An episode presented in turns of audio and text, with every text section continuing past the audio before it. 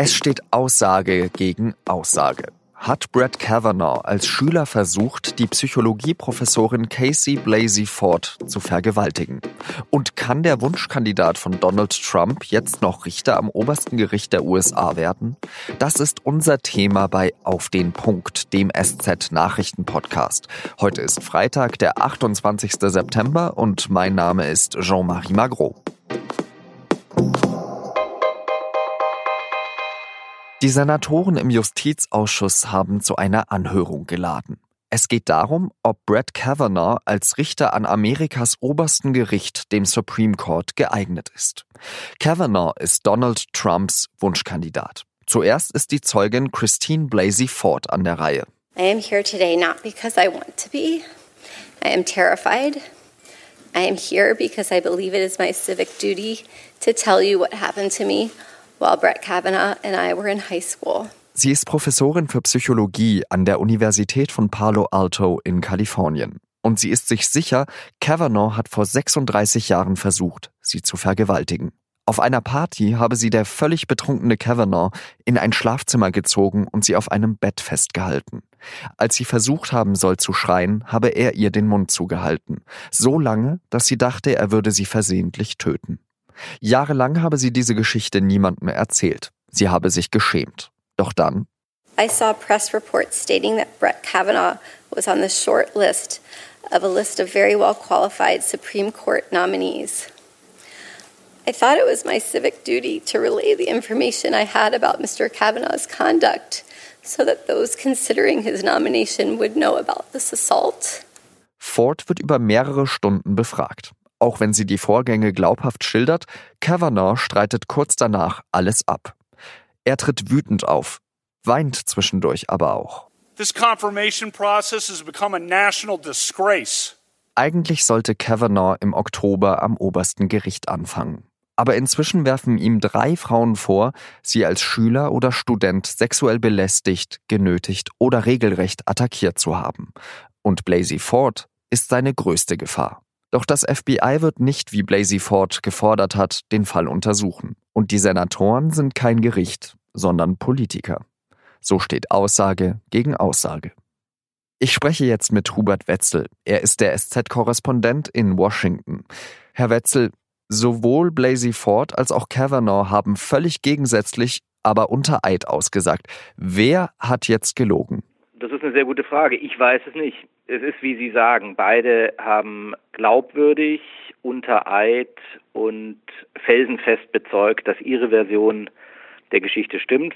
Es fällt mir schwer, äh, nach dem, was man gehört hat von Frau Ford, zu sagen, sie lügt. Es fällt einem schwer zu sagen, dass Brad Kavanaugh gelogen hat, aber so auf Grundlage der Aussagen gestern ist es sehr schwierig, das abzuwägen. Dann versuchen wir uns doch dem Fall von einer anderen Seite zu nähern. Drei Frauen haben gegen Kavanaugh Vorwürfe erhoben.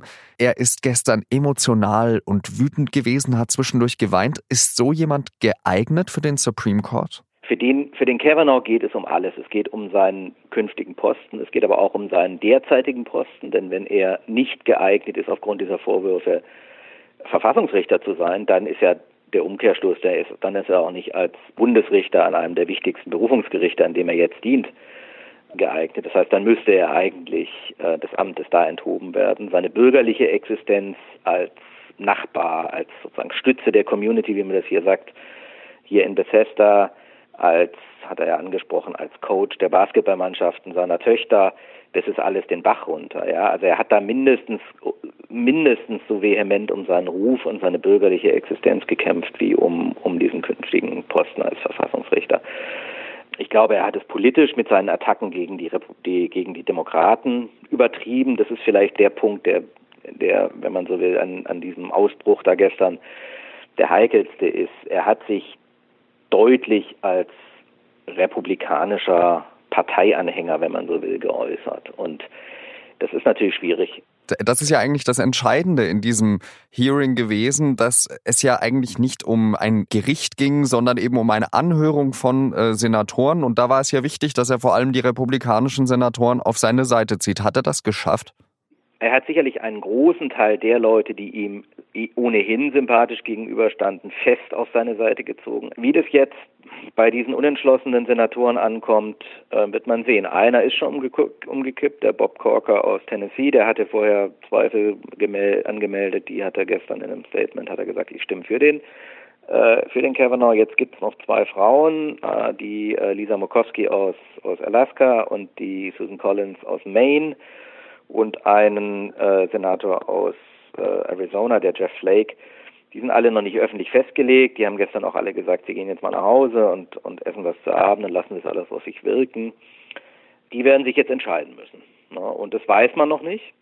Wenn die drei gegen ihn stimmen, dann äh, ist, er, ist er verratzt. Aber die ähm, entscheidenden Abstimmungen kommen erst jetzt am Wochenende und dann Anfang nächster Woche. Wie wichtig ist es denn für Trump, dass Kavanaugh kommt? Naja, für Trump ist vor allem wichtig, dass er einen konservativen Richter installiert. Ich glaube, der Name Kavanaugh ist, glaube ich, gar nicht unbedingt, ist gar nicht so wichtig. In die Person Kavanaugh hat da niemand investiert.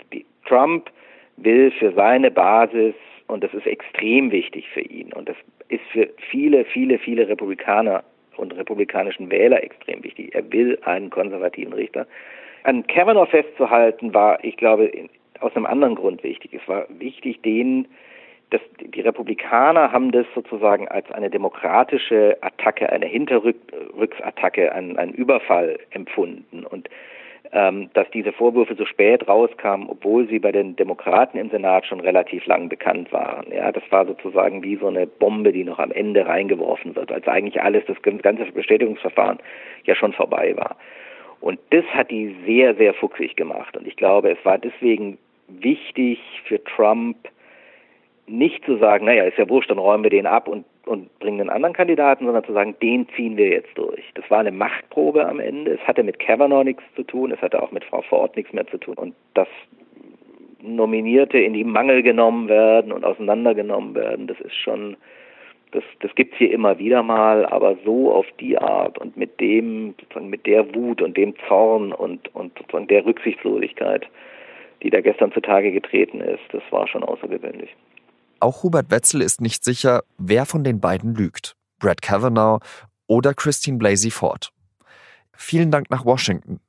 Und jetzt drei weitere Nachrichten, die an diesem Freitag wichtig sind. Angela Merkel drängt darauf, dass die Fälle von in der Türkei inhaftierten Deutschen schnell gelöst werden. Das machte sie bei einer gemeinsamen Pressekonferenz mit dem türkischen Präsidenten Recep Tayyip Erdogan in Berlin deutlich. Merkel nannte tiefgreifende Differenzen in Fragen von Rechtsstaatlichkeit und Pressefreiheit zwischen der Bundesrepublik und der Türkei. Erdogan betonte dagegen die Unabhängigkeit der türkischen Justiz. Er bestätigte außerdem, dass er die Bundesregierung aufgefordert hat, den bekannten Journalisten Can Dündar auszuliefern. Eine Frau aus den USA erhebt schwerwiegende Vorwürfe gegen Cristiano Ronaldo. Das berichtet der Spiegel. Der portugiesische Fußballer habe die Frau 2009 in Las Vegas vergewaltigt. Ronaldo soll ihr später 375.000 US-Dollar gezahlt haben, damit sie über jene Nacht schweigt. Ihr Anwalt greift dieses Abkommen nun in einer Zivilklage in Nevada an. Ronaldo bestreitet die Vorwürfe, der Sex sei einvernehmlich gewesen.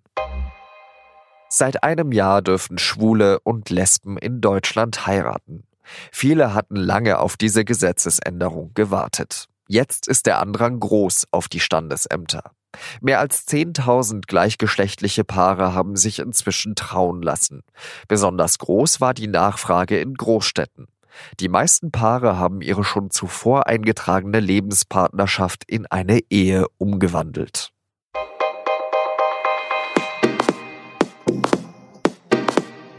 Das war auf den Punkt der SZ Nachrichten Podcast. Redaktionsschluss war 16 Uhr. In zwei Wochen wählt Bayern einen neuen Landtag. Und dazu gibt es bei Auf den Punkt vier Sonderfolgen. Die sind etwas länger als normalerweise und sie werden an diesem und an den kommenden Wochenenden gespielt.